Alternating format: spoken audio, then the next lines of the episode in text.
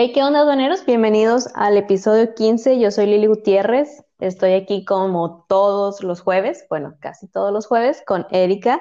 Eri, ¿cómo estás? Hello, muy bien. Aquí andamos con toda la pila, actitud de jueves, casi viernes.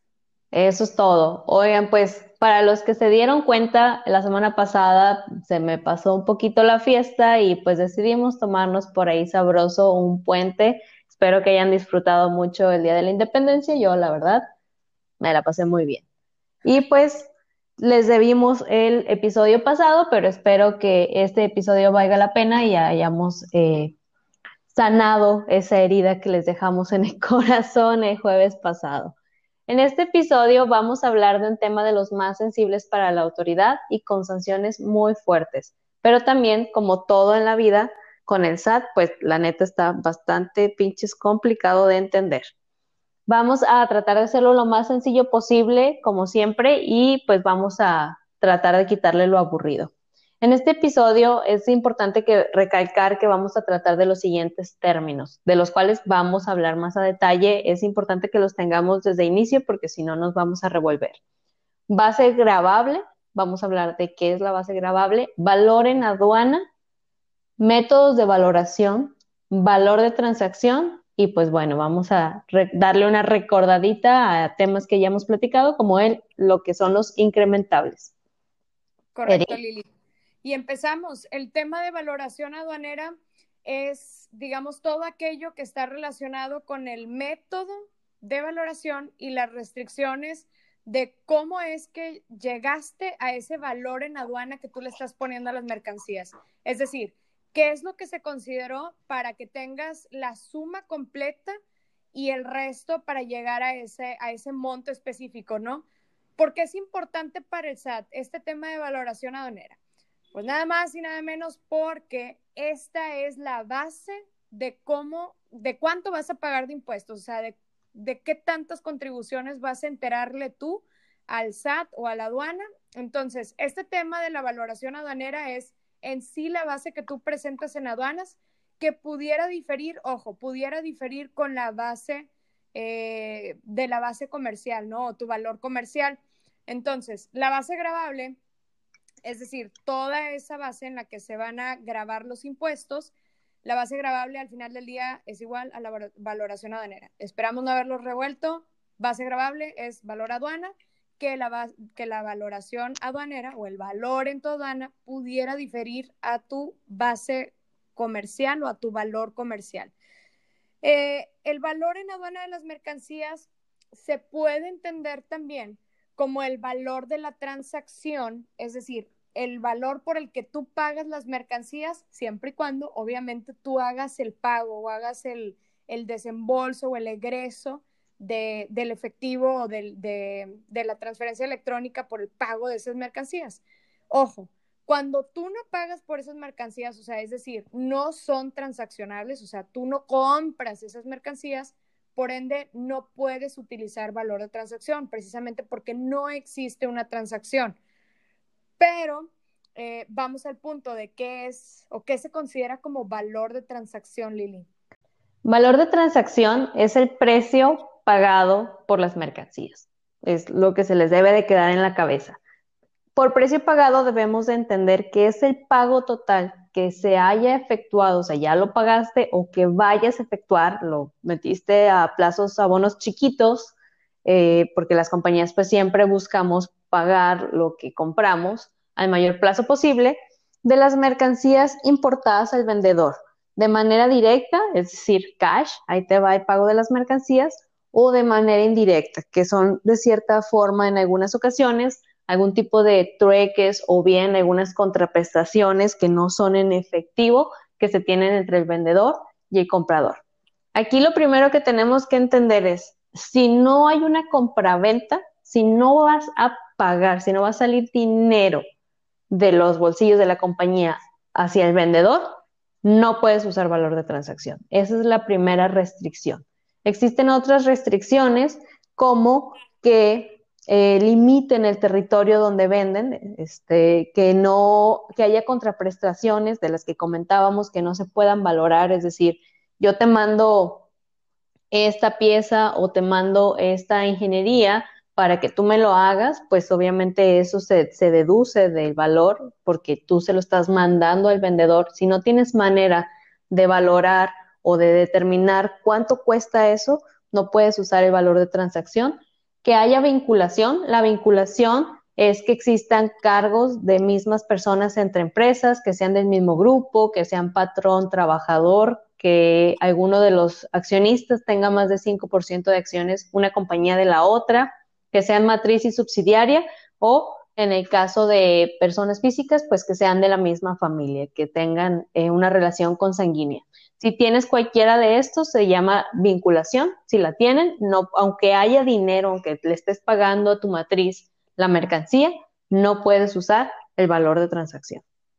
Claro, y sobre todo siempre y cuando esa vinculación tenga afectación sobre el valor que tú estás transaccionando. Es decir, oye, si mi casa matriz me lo vende a un precio descontado, aunque tengas la, o sea, aunque tú sí se lo pagues a tu casa matriz, este, al final del día, si tú tienes algún descuento o algún precio eh, preferencial por esa relación que tienes, pues es eh, lo ideal no es eh, declarar como tal el, valor de transacción, porque aunque sí lo compres, no es un precio, digamos, este, fair en el mercado, ¿no? No es un precio. Así es.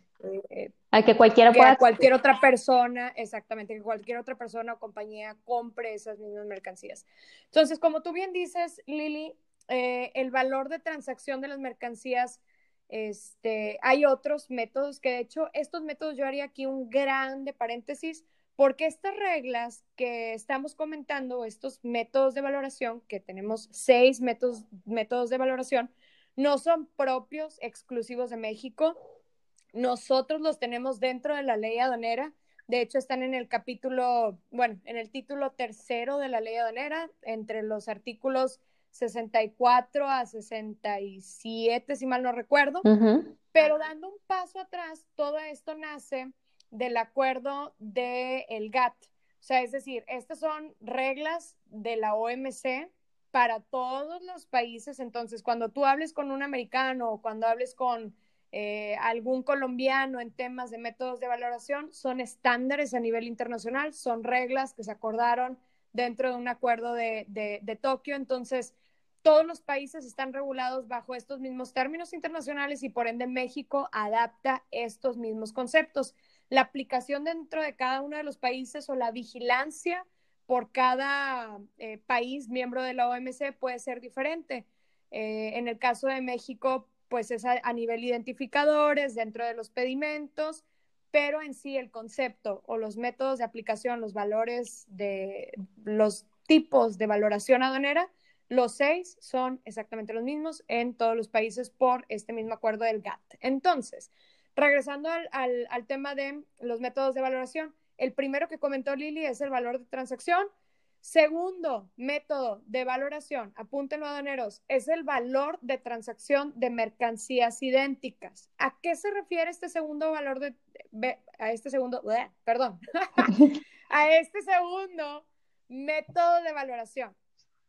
Habla de cuando tú tienes, por decir algo, un refrigerador de ciertas especificaciones de este tipo, tiene que, yo lo tengo que, si yo no sé cuánto cuesta, porque no lo compro, no lo transacciono, eh, bueno, yo tengo que buscar otro refrigerador que compre otra compañía pero que tenga exactamente las mismas especificaciones. Que si tiene Ice Maker y es de dos puertas, es duplex, pues yo tengo que buscar que sea duplex, que tenga Ice Maker, que sea del mismo color, del mismo tamaño, de la misma marca, casi, casi que del mismo fabricante, porque todo debe ser eh, de entrada producido en el mismo país de origen, debe ser exactamente igual en todo, casi, casi que hasta el mismo color debe de ser vendido en el mismo nivel eh, comercial y debe de ser, este, bueno, en caso de que tú tengas diferentes valores, puedes tomar el menor de los valores comerciales, es decir, casi, casi, y esto es muy complejo para poderlo encontrar,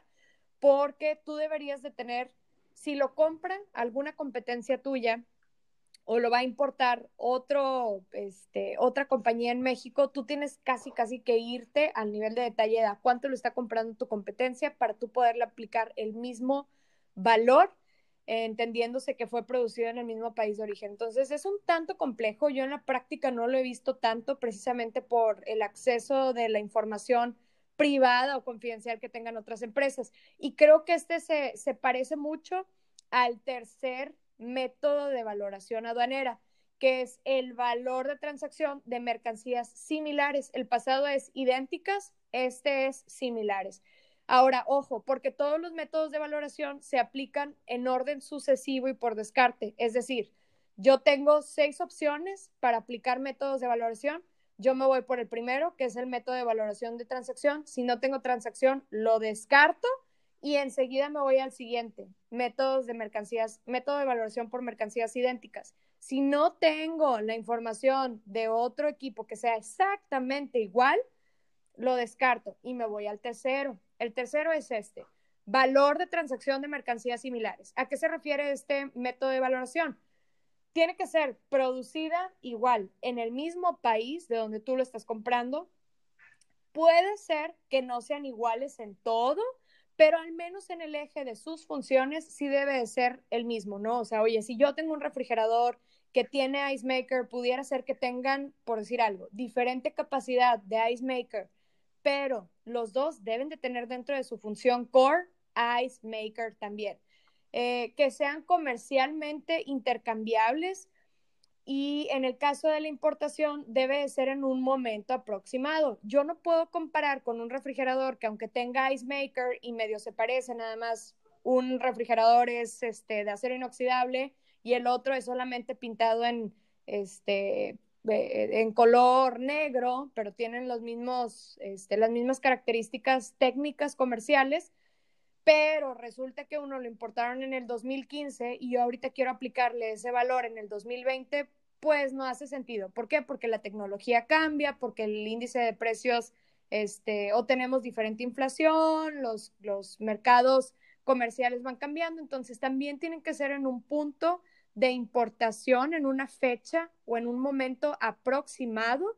Y cuando tú tienes, al igual que en el otro eh, método de valoración pasado, cuando tú tienes diferentes valores, sí se permite que tomes el de menor valor.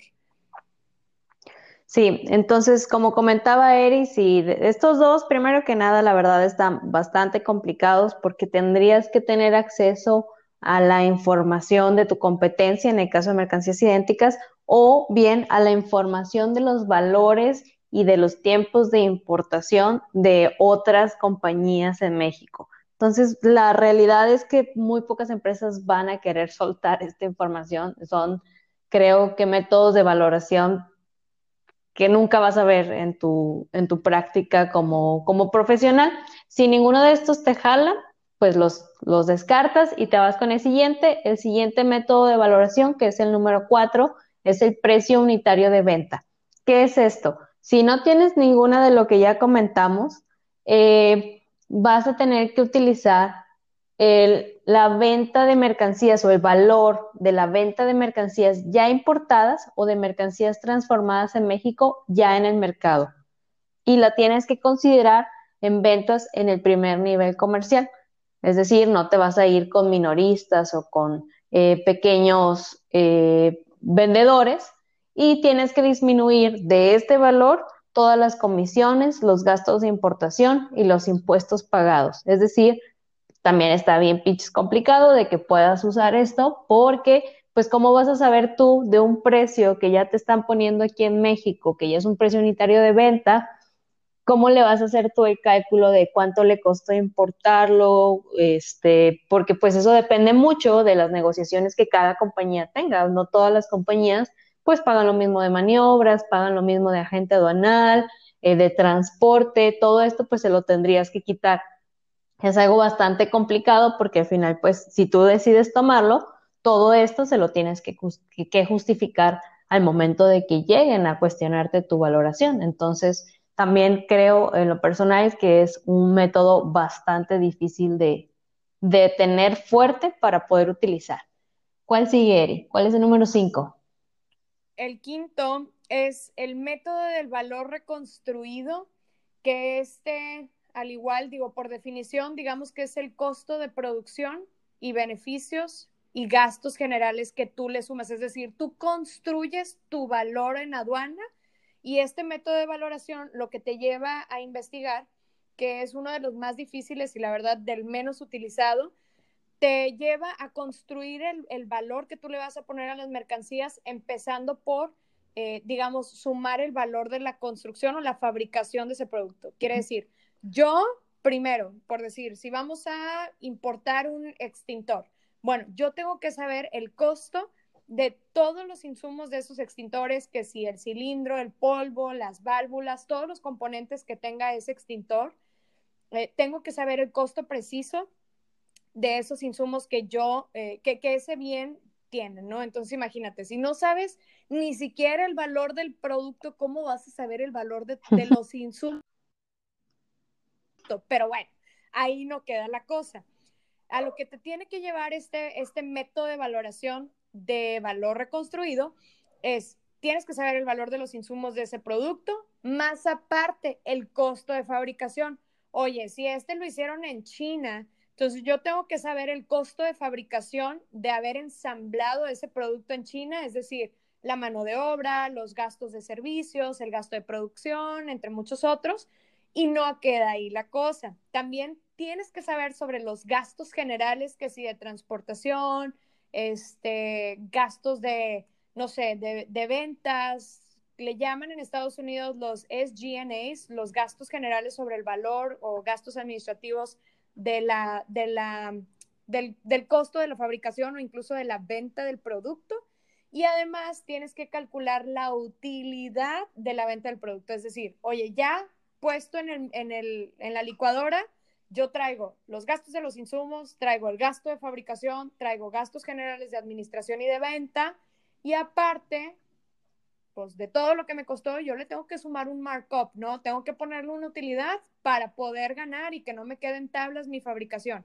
Entonces, esto puesto en la tarea o en, en, en, digamos, en la investigación del comprador, o sea, imagínate que tú como comprador tengas que saber cuánto le cuesta a tu proveedor con todos estos elementos que acabamos de decir, está en chino, ¿verdad? Y la verdad es que tampoco te, tampoco nos dedicamos a, investigar o de ser super stalkers y hackers de toda la información de nuestros proveedores, porque esto lo acabamos de poner como ejemplo en un solo insumo. Imagínate que esto lo tuvieras que hacer para todos los insumos que las empresas eh, transaccionan, es algo súper complejo. O sea, yo no conozco ni una sola empresa que lo haya aplicado y ojo con ustedes, aduaneros, mucho ojo, cuando sus agentes aduanales les pongan un método de valoración en el pedimento con clave 5, cuestionenlo 10 veces, porque si tú mismo, porque no es nada más un tema de datos inexactos por haberle puesto ese método de valoración que no te aplica.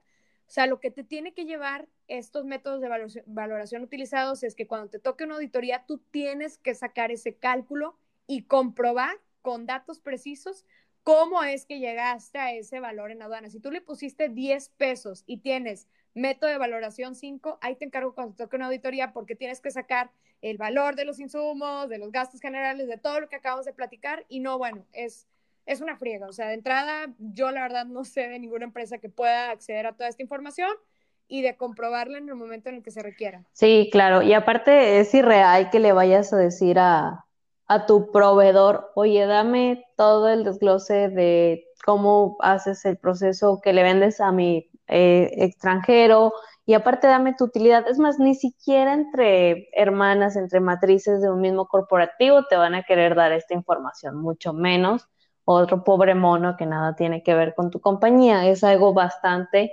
Eh, difícil de que suceda en la realidad, pero bueno, existe, ¿no? Al final existe porque tal vez en algún lado extraño del mundo, porque como comentaba Eri, estas son reglas o son eh, métodos internacionales, pues alguien lo utiliza.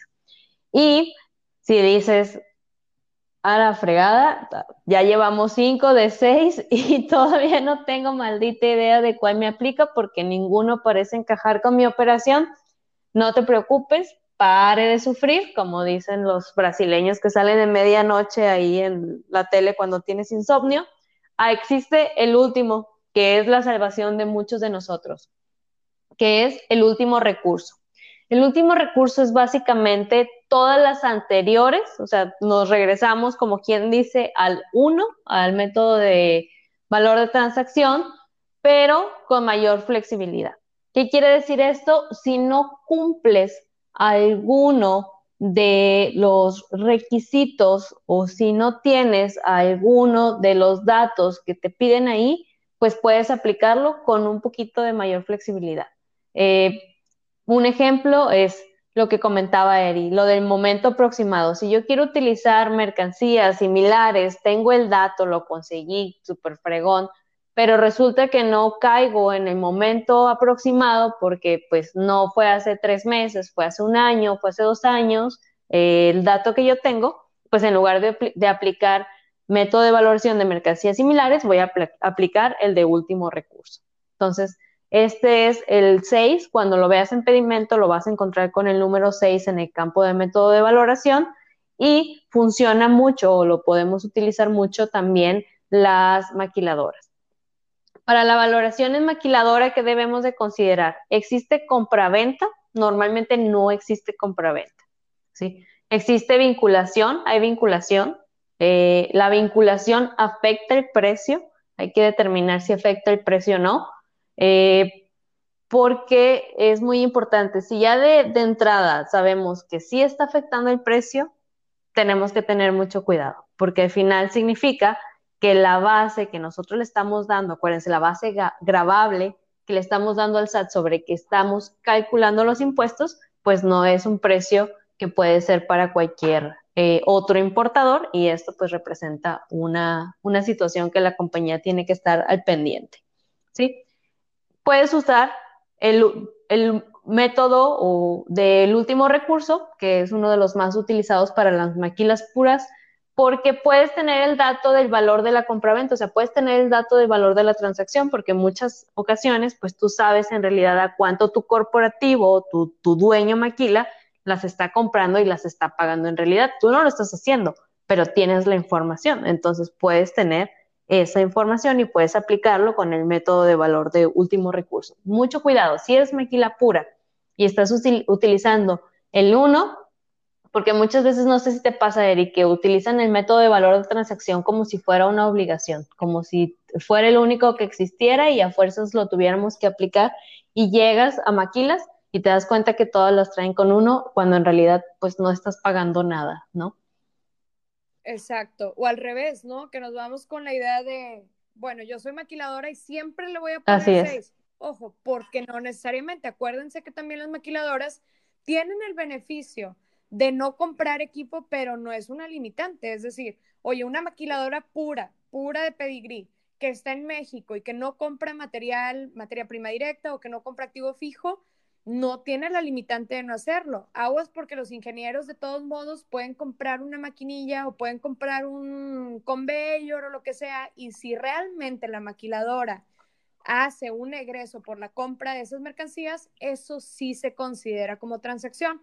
Entonces, creo que hay un buen mecanismo de poder amarrar eh, o de poder saber como aduaneros cuándo aplicar un método o el otro. Es fácil. La maquiladora lo compra sí o no si no lo compra, te puedes ir al último recurso, como bien lo comenta Lili, pero si sí lo compra es definitivamente método de eh, valor de transacción, que es el 1, y esto es easy peasy. O sea, si tú tienes una orden de compra hecha por tu corporativo, de entrada no lo vas a comprar.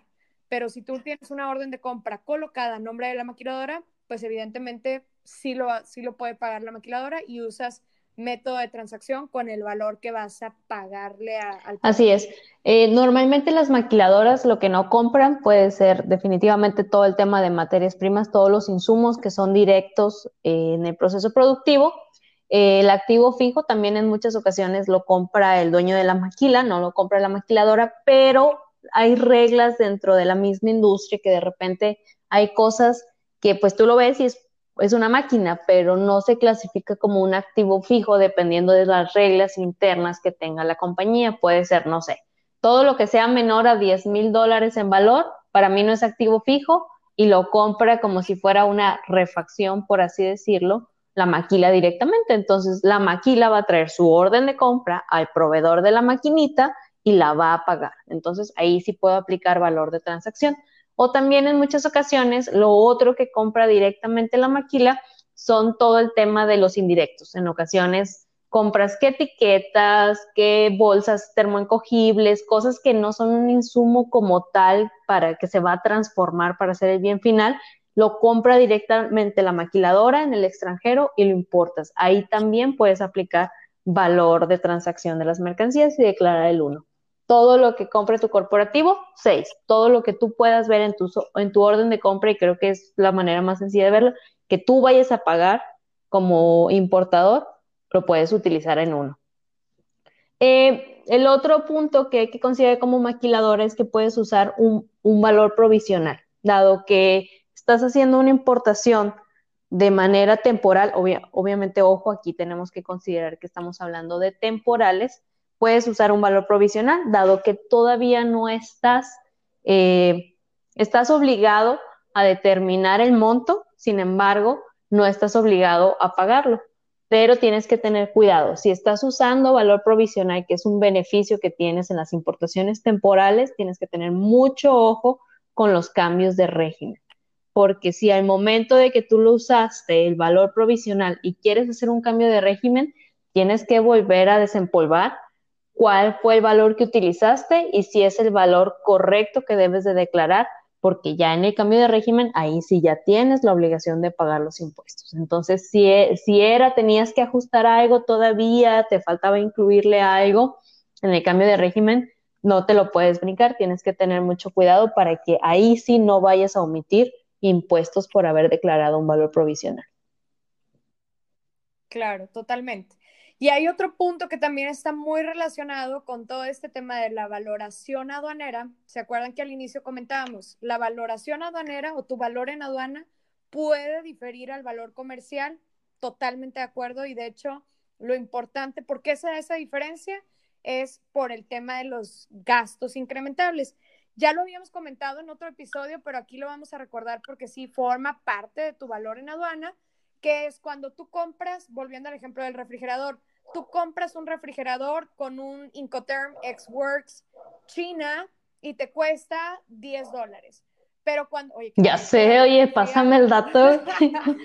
regalado, 100 dólares. Vamos a ponerlo en 100 dólares. Súper mal ejemplo. Bueno, ese refrigerador que te cuesta 100 dólares en China, tú te lo traes a México y tú sabes que tu valor no va a ser de 100 dólares. ¿Por qué? Porque las reglas internacionales son puestas en un, digamos, en una línea equitativa.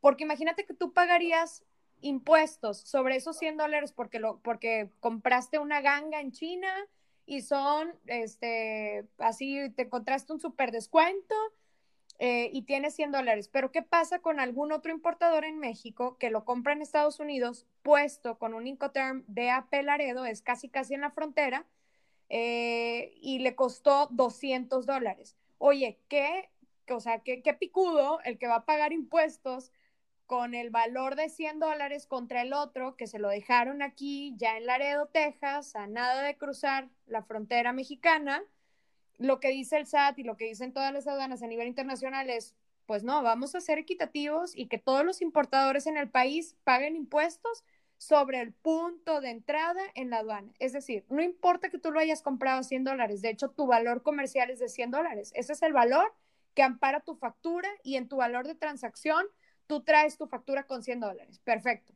pero tú tienes que incrementar todos los gastos relacionados con la transportación internacional, los seguros, los fletes, embalajes, maniobras, siempre y cuando el importador los haya pagado.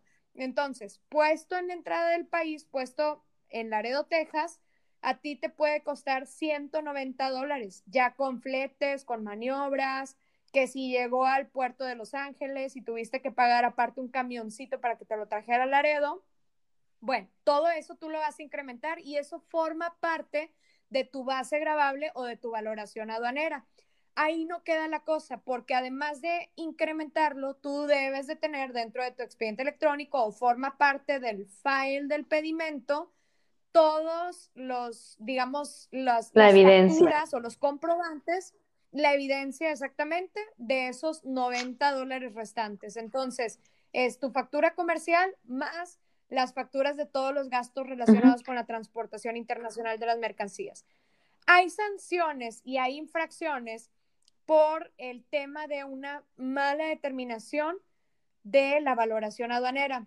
La primera de entrada es el rechazo del valor por la aduana, es decir, cuando tú le diste un valor que no es correcto, que no está bien sustentado, este, de entrada, pues si tú la regaste y pusiste 100 dólares en lugar de haberle puesto los 190, eh, por haber omitido todas las, digamos, este, por haber subvaluado la base grabable y por haber omitido impuestos, derechos o contribuciones que debiste haber pagado por esos 90 dólares restantes, hay varias infracciones. Digo, de entrada, una es por haber presentado datos inexactos que están en el, artículo 184, eh, fracción primera y fracción tercera, por haber omitido presentar valores comerciales correctos o haberlos hecho de manera inexacta. Y las multas oscilan. Si no lo presentaste en su totalidad, son 3 mil pesos. Pero ojo, si tú te equivocaste en el COBE y pusiste información falsa, subvaluada, o que no esté bien sustentada, o sea, oye, yo de verdad, Sat, juro y perjuro que eran 100 dólares, pues sí, perdón, 190 dólares, pues sí, pero si no tienes los comprobantes que amparen esos 190 dólares, la autoridad te puede, eh, te puede rechazar el valor que tú le hayas puesto a esa importación y te puede aplicar una multa por inexactitud de datos de hasta 22 mil 22 mil pesos o 38 mil pesos cuando sea recurrente. Es decir, cuando ellos identifiquen que ya van varias veces que les quieres jugar con el dedo en la boca o que no tienes el sustento de, esa importación, del valor de esa importación, puede llegar a, determinarte hasta 38 mil pesos por cada operación. O sea, multiplícalo por toda la cantidad de cobes y de pedimentos que tú generas al año, pues sí se puede volver una multa muy, muy jugosa. Así es, y ahí no para la cosa, Eri, también si derivado de esta mala determinación del valor en aduana de la base grabable, eh, tienes una omisión de contribuciones o de cuotas compensatorias, pues también hay una multa que está en el 187 fracción tercera. La multa es del 70 al 100% de las contribuciones que hayas omitido cuando no se haya cubierto lo que correspondía pagar o en el caso dado de que te tocó, pues no sé si buena suerte o mala suerte, la verdad creo que es más mala suerte, que las mercancías estaban exentas, vas a tener que chutarte la multita del 30 al 50% del valor comercial de las mercancías. O si se trata del retorno al extranjero, pues de la misma manera, ¿no? Del 30 al 50% del valor comercial de las mercancías. Es un la no, no, no. Creo que es algo bastante complicado de justificar y de entender. Y recordemos que eh, el SAT puede llegar y decir, ¿sabes qué? Demuéstrame, no, no, no estoy de acuerdo en tu valor de en tu valor en aduana, en tu base grabable, tú eres el responsable de demostrarme que estás en lo correcto o que no. Y si no tienes manera de probar, si empiezas a tambalear, si no tienes los documentos, si no tienes la orden de compra, si no tienes manera de verificar cómo es que llegaste a ese valor y es un valor real, porque la realidad dice, dicen las malas lenguas y los cuentos de ultratumba, que hay veces que hasta se meten a tipo mercado libre y situaciones así para revisar valores y con eso te agarran y contra eso te comparan. Entonces, en realidad no sabemos cuál es la base de información con la que el SAT te puede comparar. Pero si ya de entrada te dijo, ¿sabes qué? Te rechazo tu valor, demuéstrame lo contrario, pues sí tienes que asegurarte que traigas todas las armas, porque si no, háganle el cálculo de cuánto estamos hablando en esta última multa y creo que sí andamos terminando sin cabeza. Existe una reducción o condonación de multas, de estas multas que comentábamos, que se encuentran en el 69G y el 70A de Código Fiscal. Entonces también por ahí pueden echarle un ojo. Si ya más o menos detectaron que traen un problema de estos, pues se pueden ir por ahí. Y creo que uno que no es tanto como una multa, pero sí es una sanción y tenemos que tener ahí mucho cuidado, es el tema que tú mencionabas, Eri, de la subvaluación. Ya creo que con eso me gustaría cerrar este tema de por qué es tan importante la valoración aduanera. Creo que multas, todo esto podemos ver cómo reducirlas, cómo este, llevar el proceso, llegar a algún acuerdo, algo que veremos en el siguiente capítulo, todo el tema de sanciones e infracciones pero si te metes en subvaluación, ahí sí ya hueles a muerto. Si hay subvaluación y llegas a tener, a caer en el supuesto de baja de padrón de importadores por subvaluación, aguas. aguas porque paras toda la operación de la compañía con solamente no haber tenido bien fundamentado y bien respaldado esto, y entonces ahí creo que sí ya te llamabas, ¿no? Sí, no. No, y recordando que este tema de la valoración aduanera es el más importante en cualquier operación de comercio exterior, eh, porque una vez que la autoridad lo identifica, si es que realmente caíste en un supuesto de omisión de contribuciones, derechos o impuestos que no le pagaste, no nada más es un tema de, ah, bueno, aquí está, te lo pago, me autocorrijo, me regularizo, sino que tú tienes que pagar si hoy por hoy tuviste un cálculo o un error en tu valoración que aplicaste en el 2016, bueno, hoy por hoy en el 2020, si la autoridad lo identifica, no solamente pagas los impuestos omitidos, más las multas, también te lo tienen que actualizar y hay recargos por eso, es decir, el SAT te dice, pues yo, ya no nada más me debes el 16% de IVA, ¿verdad? Es el 16% más un costo de oportunidad, o sea, una prima, un porcentaje adicional por no habérmelo pagado en tiempo. Entonces entra la actualización de los, de los valores, se lo traen a valor presente, todo eso que no pagaste, y adicional hay recargos por no haberlo hecho de manera oportuna. Entonces, resumen, este tema de valoración aduanera te puede llevar a tener millones, millones en pesos de multas y sanciones. Es el punto medular del comercio exterior. Eh, antes existía en, hace muchísimos años, estaba leyendo yo en la página de la OMC, si mal no recuerdo, por ahí de 1950 existían otros métodos de valoración, eh, que creo que era el valor de Bruselas, ¿no? Que le aplicaban así como un valor mercado más menos 10% y esto ah, generaba un desequilibrio comercial para todos los que, los que eh, transaccionaban bienes de manera internacional. Entonces, eh, con, esta, con este nuevo acuerdo, de la Organización Mundial del Comercio, el principio del artículo séptimo de la, del GATT, todos nos metimos al compromiso de, ¿saben qué? Vamos a utilizar el valor mercado de nuestras mercancías y es lo que más vigilan todas las, todos los países porque esto forma, eh, digamos, la base principal del equilibrio económico en cada país. Entonces, y en el SAT, hijo de su pues es oro molido, o sea, es, el principio de fiscalización para el, es honey money, exactamente. Entonces, es el principio de su, de su base de fiscalización. Si es un tema muy vigilado por la autoridad, pareciera ser que no tienen todas las herramientas, pero se sorprenderían si supieran la cantidad de sistemas que el SAT tiene, las compulsas que genera. Entonces, para cerrar con recomendaciones, punto número uno, yo les recomendaría que corran una auditoría de todos, de sus cinco años auditables con Data Stage, para que revisen eh, si ustedes tienen Incoterms, Xworks, FCA, FOB o cualquiera del grupo de la E, F o C, incluso, si presumen o asumen que eso les lleva a tener algún incrementable por la importación de esos bienes, es decir, si tú tienes Xworks, FCA o FOB y tienes en tu campo incrementables un costo cero, o sea, no estás enterando incrementables, ojo, porque por ahí te puede llegar el SAT y es una presuntiva súper fácil de identificar para ellos. Eh, punto número dos, yo les recomendaría, adicional a esas auditorías internas, punto número dos, que amarren muy bien el proceso, identifiquen el core de sus empresas. Si eres manufacturera simple, tú sí transaccionas, o sea, si tú sí compras y vendes materiales, entonces ahí coordínate muy bien con las áreas de compras, con las áreas este, de cuentas por pagar, porque cuando la autoridad te revisa y tú sí transaccionas, no nada más te van a pedir el expediente electrónico de comercio exterior, o sea, tu pedimento con tus facturas, tu COBE, manifestación de valor, etcétera.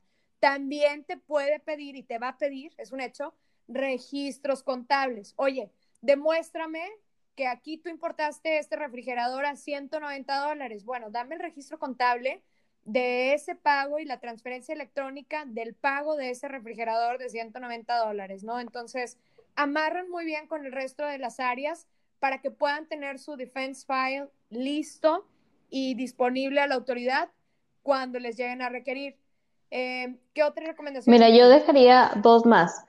Ojo con el tema de los descuentos que se prestan mucho en las transacciones comerciales y de repente traes descuentos, no te das cuenta y declaras el valor de las mercancías incluyendo los descuentos. Hay que tener mucho cuidado con eso. Eh, el otro es también la parte de la de cuando te mandan cosas sin costo, ¿no? Que a veces se da muestras, que una transferencia que te mandan de tu planta en no sé dónde y te la mandan y te la quieren mandar a, un, dólar. O sabes que a mí ya no me cuesta y te mandan la factura y te la mandan a precio de ganga. Tienes que tener mucho cuidado con todo lo que no vaya a tener un valor como tal y que te lo vayan a mandar sin costo, tienes que cuidar mucho que el valor que estés declarando tenga un valor eh, de mercado o un valor en libros, te puedes ir el valor en libros, tienes que tener algo, buscar algo que te fundamente el valor que estés usando. Ten mucho cuidado con todas estas operaciones que te, que te mandan de regalo y es de las que facilito puedes caer, ¿no? Claro, creo que eso se le llama en Estados Unidos el fair market value. Entonces busquen siempre ese fair market value, es decir, oye, pues a mí no me costó, no, porque ya te lo está regalando tu corporativo, pero tú sabes que si lo pones en eBay o en Mercado Libre, eso no lo vas a vender a un costo cero. O sea, eso lo puedes vender y es comercialmente transaccionable a un valor de mil dólares, ¿no? Entonces, eso, eso es lo que se le conoce como fair market value puesto en el mercado sin ninguna preferencia, eso debe tener un Así es. Y cuida mucho, hazte muy amigo de los compradores, cuida mucho la manera en que los compradores eh, realizan las, negociaciones. Eh, muchas veces te pasa que no te das cuenta y declaras en la factura el total de la factura, que era lo que comentaba Eri, no siempre tienen que ser lo mismo. Y te das cuenta que incluye un servicio técnico de instalación en México y tú ya andas bien pronto pagando impuestos también sobre eso. Entonces tienes que revisar muy bien las facturas, ver cuáles son los conceptos, qué cosas sí tienes que incrementar o qué cosas no tienes que considerar en el valor de las mercancías. Entonces, ajo ahí con los compradores que no se nos descarrilen y anden comprando sin, sin ton ni son, sin involucrarnos, siempre tenemos que estar de la mano mucho con, una de estas áreas que son de las áreas importantes. Entonces, pues espero que les haya gustado, es un punto muy importante, tratamos de hacerlo lo más short que eh, pudimos para que se queden con lo mero bueno, porque todo lo demás, la verdad, nada más marea. Síganos, no se les olvide en todas nuestras redes sociales como Aduaneros sin Censura. Espero que disfruten mucho su semana. Buen jueves, saludcita. Eri, nos vemos. Muy bien, muchísimas gracias, Aduaneros. Los esperamos próximo jueves, misma hora, mismo lugar. Y no se olviden de mandarnos sus recomendaciones si quieren saber sobre otros temas. Eh, con todo gusto, mándenos un inbox o direct message por Instagram. Todas las recomendaciones las traemos ya en el, en el loop y si quieren saber de algún otro tema o traen alguna bronca en sus empresas, mándenosla y nosotros nos, nos traemos el compromiso de contestarle entre nosotros o traernos a un buen experto de esos invitados que hemos tenido últimamente. Próximo episodio vamos a traer a uno de lujo, entonces no se lo pierdan el próximo jueves. Nos vemos, aduaneros. Bye, Gracias. bye.